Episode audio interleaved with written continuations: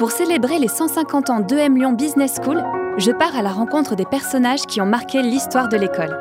Je les questionne surtout sur nos enjeux actuels et à venir. Ce soir, direction Lyon, en 1872.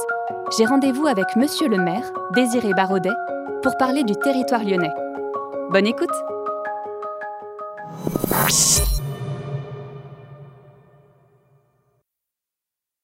Désiré Barodet, bonjour. Bonjour, mademoiselle. Oh, appelez-moi madame, je vous prie.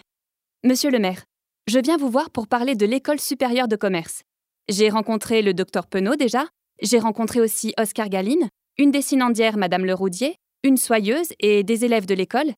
Voyez, je demande un peu à tout le monde ce qu'ils pensent de la nouvelle école supérieure de commerce et en quoi elle bouscule le paysage selon chacun. Oh, eh bien, vous avez fait là déjà un parcours très riche. Que pourrais-je bien vous apporter après tant de mots à propos de notre école supérieure de commerce? Le paysage, dites-vous? Venez, suivez-moi. Nous allons prendre un peu de hauteur. Ceci est la première carte en relief présentant notre belle région. C'est moi qui l'ai fabriquée. Dites-moi, que voyez-vous? Je vois euh, Lyon et ses alentours. Euh, la région lyonnaise Approchez-vous et regardez plus attentivement. Le Rhône-Alpes La soie Comment pourrions-nous parler de Lyon ou de sa nouvelle école sans parler de son industrie soyeuse? C'est là la gloire de Lyon. Lyon, cité active et intelligente entre toutes, cité du travail qui a su depuis plusieurs siècles maintenir au premier rang dans le monde une de nos plus grandes industries nationales. Lorsque j'enseignais, je me souviens d'une carte de France au ton passé, suspendue au mur de la classe, entre les gants de Grenoble, le nougat de Montélimar et les poulets de Bresse. Il y avait ce ruban de mots à la jonction de deux cours d'eau. Fabrique de soierie. Comme l'or évoque le Pérou. L'étoffe somptueuse de ce mot irrésistiblement projette dans ses plis des visions orientales.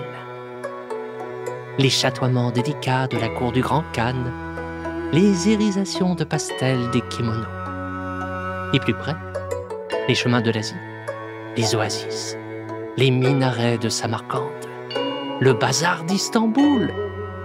Bref, les contrées mystérieuses et raffinées où l'Occident n'accède qu'à petits coups hasardeux d'expéditions périlleuses, au palan des caravanes ou à la fortune de navigation téméraire.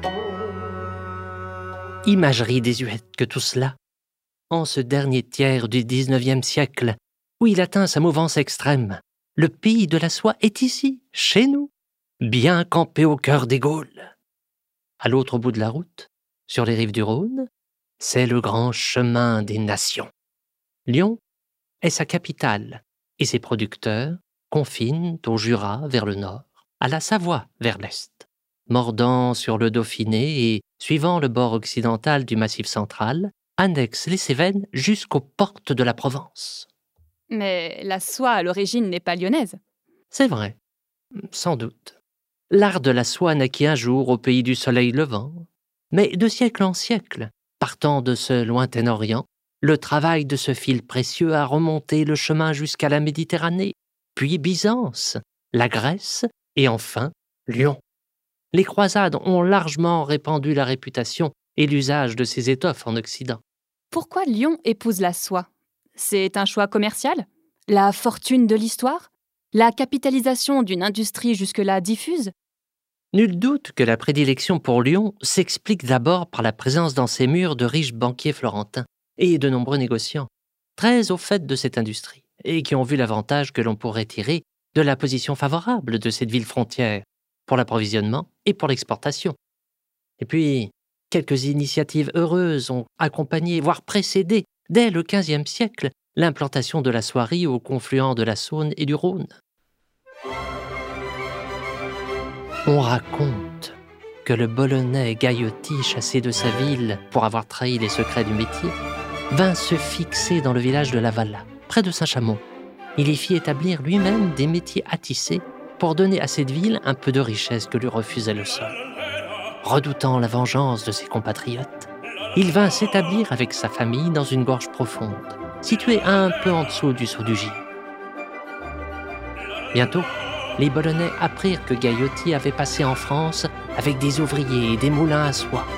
Ils le déclarèrent coupable de félonie et le condamnèrent par contumace à être pendu. Et il le fut, en effigie. Et pendant plusieurs siècles, son portrait a été chaque année cloué au pilori de sa ville natale. Le roi de France, qui vit alors que l'industrie était avec l'agriculture les deux mamelles de l'État, encouragea fortement le sieur Gaillotti, lui accorda sa protection et lui conféra des lettres de noblesse.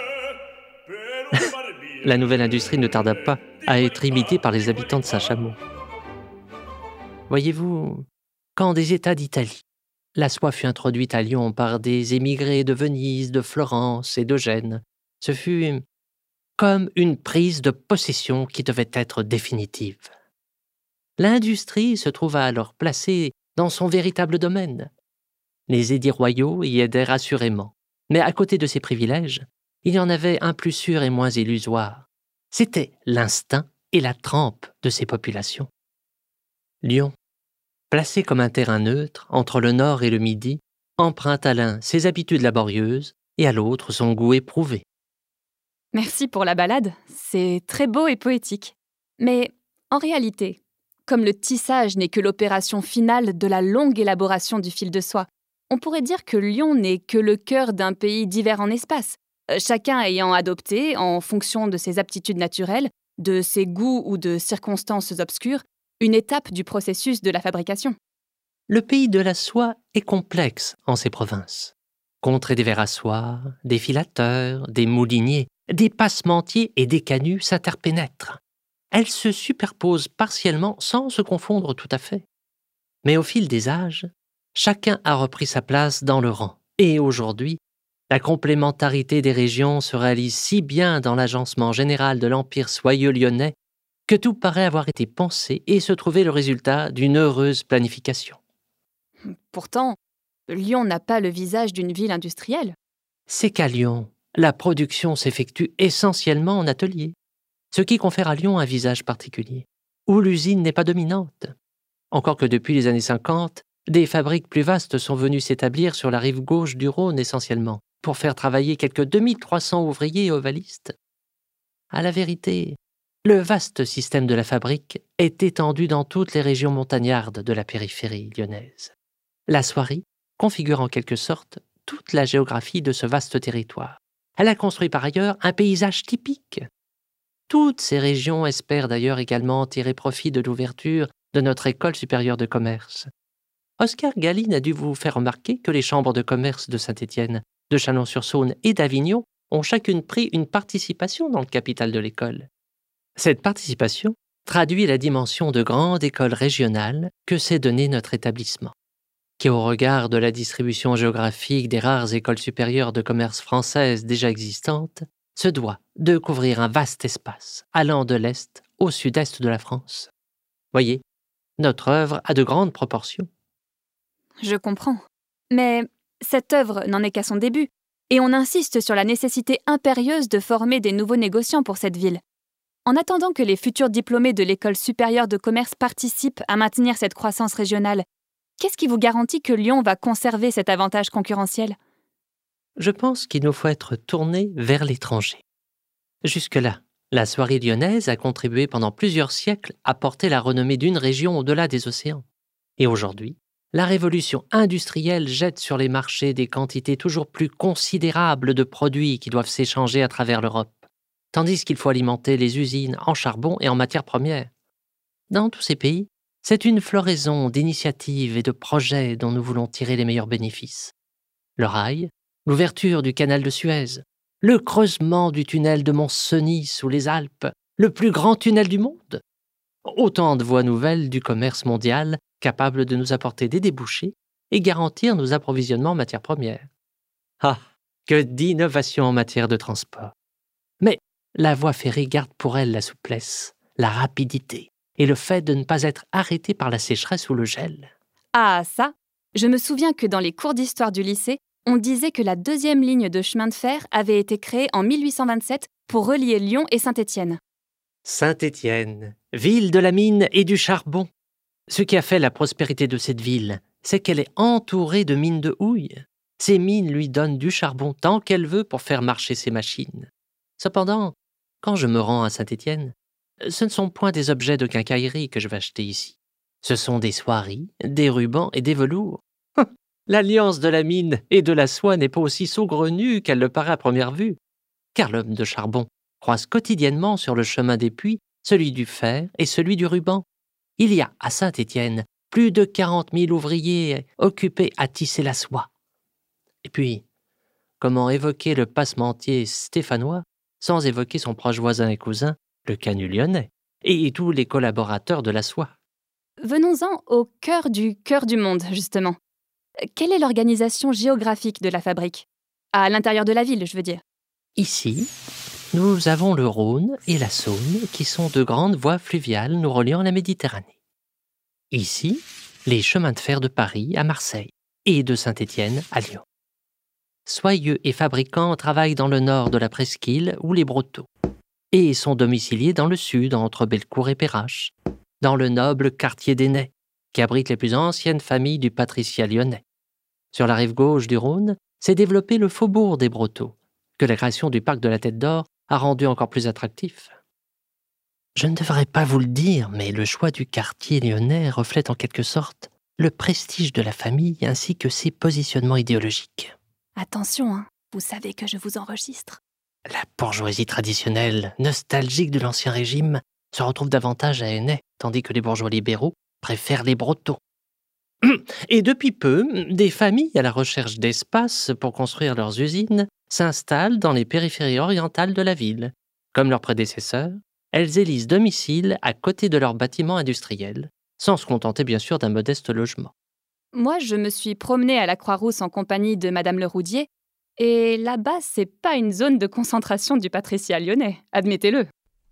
Alors vous avez vu, en passant dans les faubourgs de la ville, ces hautes maisons d'aspect pauvre, d'où l'on entend sortir le bruit actif des métiers. C'est là qu'habite la nombreuse population ouvrière. Chacun a là son petit logement ou son atelier, souvent perché au cinquième étage, souvent aussi enfoncé sous le sol. Il y travaille toute la journée à lancer la navette entre les fils de soie. Ne vous y trompez pas. De ces obscurs logements sortent des étoffes brillantes, aux couleurs et aux dessins de toutes sortes, qui se répandent ensuite dans le monde entier. Perché, enfoncé, pauvre, obscur. Que d'adjectifs dévalorisants. La vérité, c'est que le canut n'est qu'un élément de la nombreuse population ouvrière, un marginal, un homme des faubourgs qui accomplit le miracle de sa misère même et de sa sueur. Zola a parlé de Lyon dans Germinal. Il dit Des hommes poussaient, une armée noire, vengeresse, qui germait lentement dans les sillons, grandissant pour les récoltes du siècle futur, et dont la germination allait faire bientôt éclater la terre. Il est regrettable que Zola n'ait pas vécu au milieu de nos vieux canuts.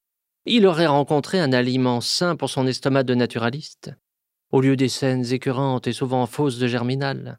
Il aurait pu peindre des scènes honnêtes et vraies dans un bon livre où il aurait pu faire revivre mon vieux canut. Tenez, à ce propos, Madame Leroudier a dit quelque chose d'intéressant, je trouve. Quand on sait que l'École supérieure de commerce de Lyon ouvre ses portes en 1872, on se dit deux ans après la Commune? Comment est-ce possible? Avant cela, les Canus se révoltent en 1831, 1834, 1848, il y a la grève des femmes de 1869. C'est proposer une bien drôle de réponse à la question sociale, vous trouvez pas? De créer une école pour former davantage de négociants et de marchands fabricants. Est-ce que les revendications du peuple sont bien comprises, monsieur le maire? Nos canuts ne sont pas portés sur les extrêmes, et ils sont encore moins des révolutionnaires. Non, ils n'y ont pas d'intérêt. Connaissez-vous la devise de nos canuts? Vivre libre en travaillant ou mourir en négociant. Tenez, la grande révolution de 1789, qu'a-t-elle été pour l'industrie lyonnaise, si ce n'est la perte de ses plus précieux débouchés? Durant la Révolution et même après, le peuple décapite et pourchasse les nobles, les religieux et les militaires qui sont notre principale clientèle de tissu. En 31 et en 34, que revendique-t-il? C'est d'une part la liberté de s'organiser pour le commerce, concrétisée par la mise en place d'un mutualisme ouvrier auquel ils sont très attachés, et surtout l'établissement d'un tarif permettant de limiter la baisse des prix. Les soyeux, il est vrai, avaient pris la mauvaise habitude de compenser sur leur salaire le niveau fluctuant de leurs propres commandes. 48. Les voraces s'attaquent aux ouvroirs et établissements soupçonnés d'une concurrence déloyale. Qui a-t-il de plus libéral que cela? Quant à la commune, c'est bien parce que nos canuts n'ont pas pris part à l'insurrection que nous avons pu la réprimer finalement. Alors voyez-vous, non. Depuis des siècles, Lyon est une ville de foires, de négoces et de banquiers. Elle fut même, au XVe siècle, la première place bancaire d'Europe. Il était tout naturel qu'elle possède un enseignement commercial, et que son enseignement premier soit celui du commerce général et de la banque. L'école nouvelle va nous permettre assurément de maintenir cet essor industriel à son niveau. J'espère même que l'école ouvrira un jour des sections plus spécialisées sur les soieries, l'industrie, les matières chimiques et toutes ces activités qui font la gloire économique de la ville.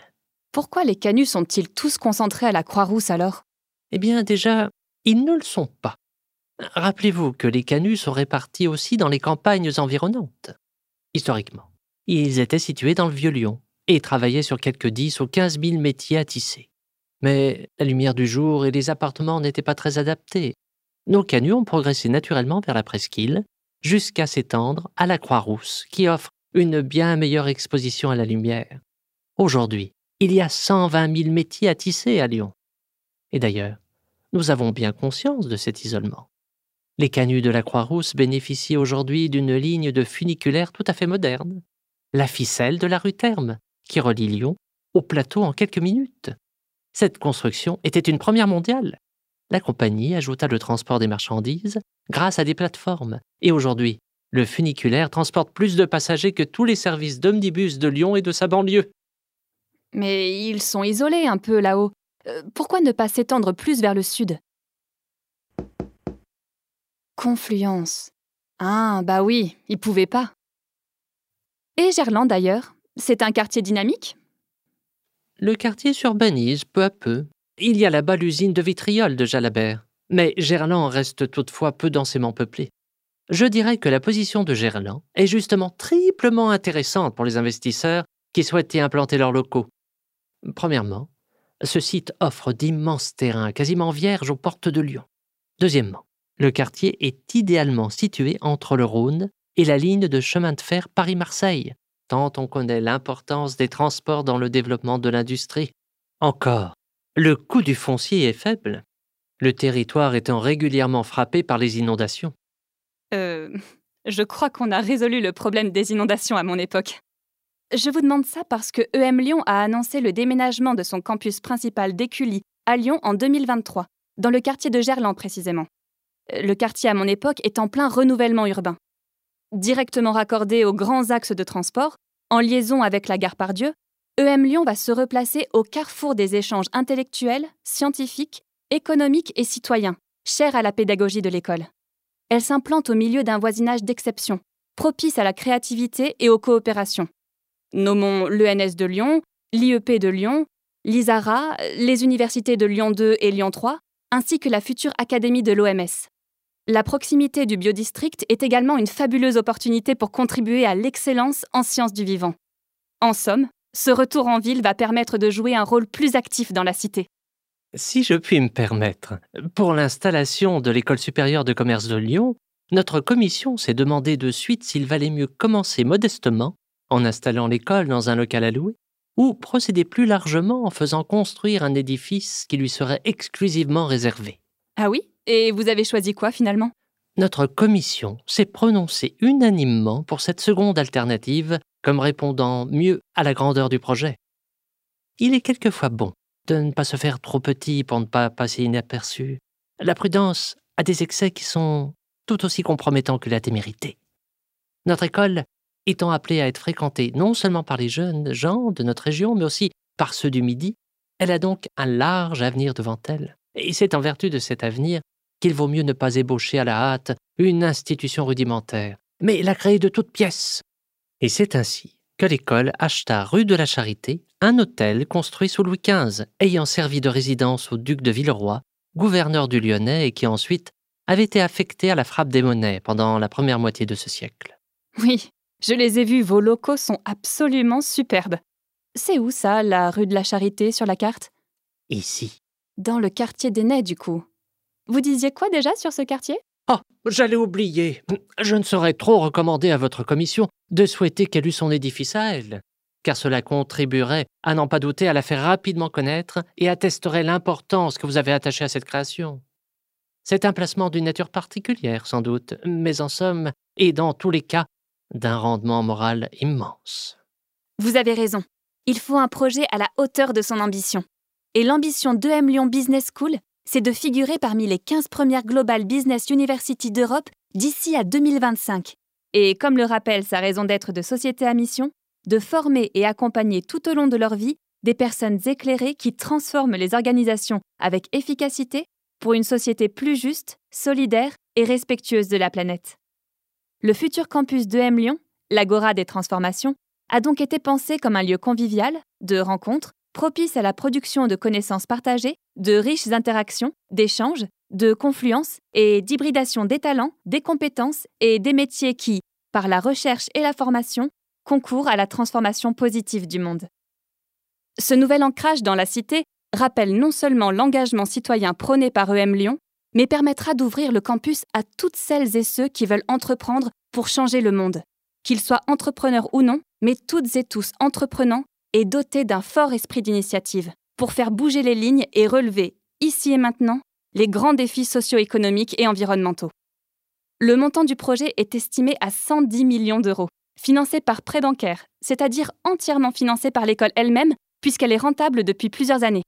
Comme vous dites, ces locaux lui appartiendront. Et comme vous dites, c'est une très bonne occasion pour réaffirmer son identité au travers de sa marque. Et surtout, l'école en profite pour faire évoluer son fonctionnement et sa propre organisation dans le cadre du volet social du plan stratégique Confluence 2025. Ça veut dire la réalisation de son bilan carbone, être conforme aux normes environnementales les plus exigeantes et obtenir des certifications et labellisations qui correspondent au meilleur niveau. Et la politique handicap représente bien sûr un axe important, qu'il s'agisse d'accessibilité sur le campus, mais également de prise en charge et d'accompagnement des étudiantes, des étudiants et du personnel en situation de handicap. Bien. Désiré Barodet, Monsieur le maire, je vous remercie. Grâce à vous, je retiens que M Lyon n'a pas seulement un ancrage régional. Sa création est en fait une longue et riche histoire. L'émission est finie pour aujourd'hui. J'espère que ça vous a plu. Dites donc, quel personnage Je sais pas vous, mais moi ça m'a permis de mieux comprendre l'environnement de l'école, aussi bien son ancrage historique que territorial. Ce podcast vous est proposé par EM Lyon Business School, avec Stéphane Ferrandez dans le rôle de Désiré Barodet, Juliette Père, moi-même, dans le rôle de Mia, le studio Audiovisite pour les prises de voix, à l'écriture et à la réalisation, Naguib Boufraï de l'émission Capsule. Avec Désiré Barodet, nous clôturons cette première saison en 1872. Pour le prochain épisode, je vous donne rendez-vous 20 ans plus tard pour suivre les premiers pas de l'école. À bientôt!